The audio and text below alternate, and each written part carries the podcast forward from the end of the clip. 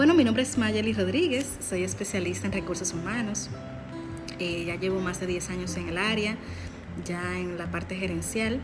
Y bueno, en esta noche hemos querido tratar acerca de este tema, acerca de la importancia de las metas. Las metas son importantes para el ser humano.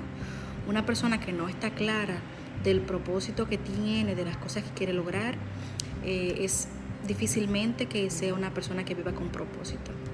Porque las metas nos obligan a clarificar lo que queremos, hay personas que no saben lo que quieren y tenemos una vaga idea, pero al tratar de ponerla por escrito, eh, podemos definirla, podemos entender mejor.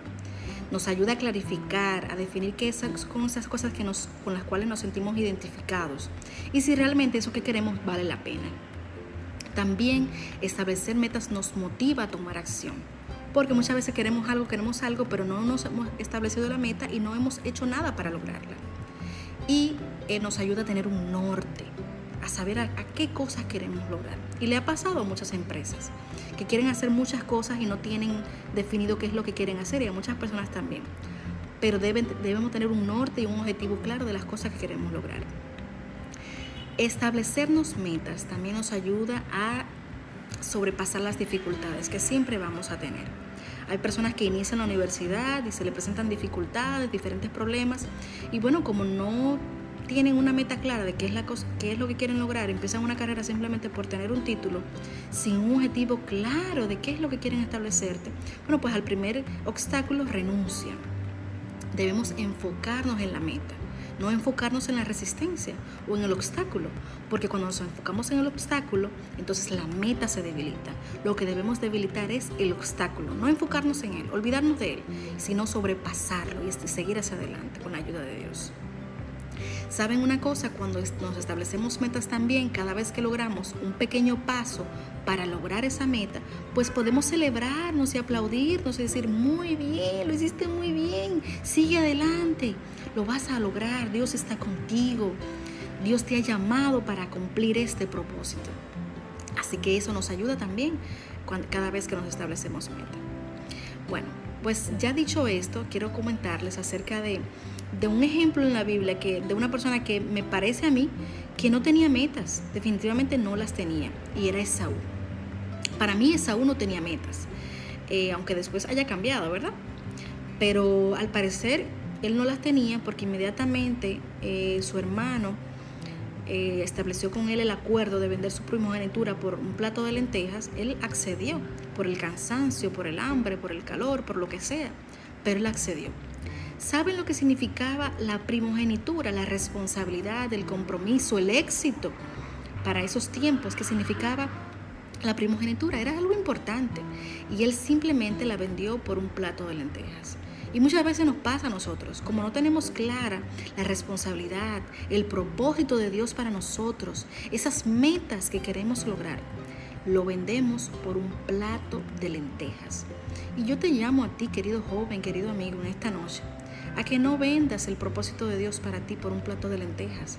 Debes estar clara del propósito, qué es lo que Dios quiere para ti, hacia dónde Dios te quiere llevar. Probablemente el lugar donde Dios quiere llevarte es a un lugar donde tú seas de bendición para otros. Porque hay personas que entienden que como somos cristianos, que nuestra meta es el cielo. Claro que sí, nuestra meta es el cielo. Pero mientras estemos aquí, hemos sido llamados a ser sal, a ser luz para otros. ¿Y dónde hemos sido llamados a ser sal y a ser luz? Hemos sido llamados a ser sal y ser luz en los lugares donde podamos ser de bendición. Tal vez eso sea en una empresa, tal vez sea en, tu propio emprendimiento, pero sea donde sea, tú tienes que cumplir ese propósito de Dios para ti. Dice en Proverbios 4:26, dice, examina las sendas de tus pies y todos tus caminos sean rectos.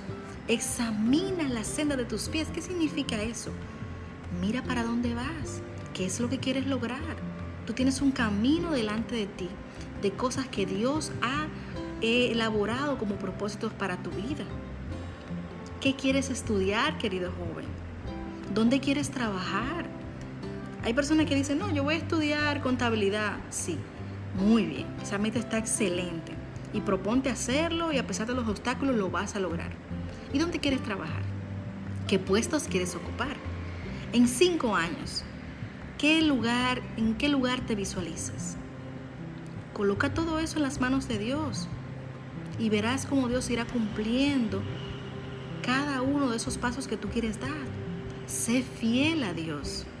Cumple su propósito para ti y verás resultados exitosos. Recordemos esas palabras de Proverbios 4:26. Examina la senda de tus pies y todos tus caminos sean rectos.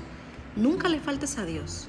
Nunca eh, a nivel de, su, de obediencia, pero también a nivel de los diezmos y ofrendas.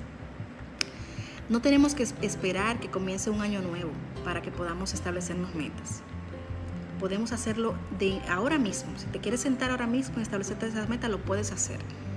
Y definir qué cosas quieres lograr. Hay jóvenes que, por ejemplo, yo les digo que deben definir, los que no han todavía decidido que van a estudiar, deben definir qué cosas les gustan. A usted le gusta estar en contacto con la gente, le gusta conversar con la gente, le gusta el servicio al cliente bueno, pues una buena opción pudiera ser mercadeo o medicina, ¿verdad? Por vocación. Porque últimamente estamos viendo que mucha gente estudia una carrera por lo pronto que pueda comenzar a ganar dinero. Pero déjenme decirle que en mi carrera profesional lo que más he visto es gente que estudió una carrera que después se da cuenta que es algo que no le gusta. Porque estudiar una profesión no solamente estudiarla en las cuatro paredes de la universidad, el reto fuerte viene para ti cuando te toca ejercerla. Todas las afrentas que pudieran venir en algún momento, ¿cómo las vas a enfrentar? Y que además de eso, por ejemplo en mi caso, que yo no siento que estoy trabajando ningún día porque es algo que amo, que me apasiona, que lo haría hasta gratis si fuese necesario. Entonces es importante que puedas definir cuál es esa vocación que tú tienes, cuáles son tus gustos, tus preferencias y en base a eso establecerse esas metas. Nuestra meta es el cielo. Mientras estemos aquí debemos cumplir el propósito de Dios para nosotros y descubrir cuál es ese propósito. En oración, estudiando su palabra, Dios nos va a hablar y podemos entender cuál es ese propósito eterno que Dios tiene para ti.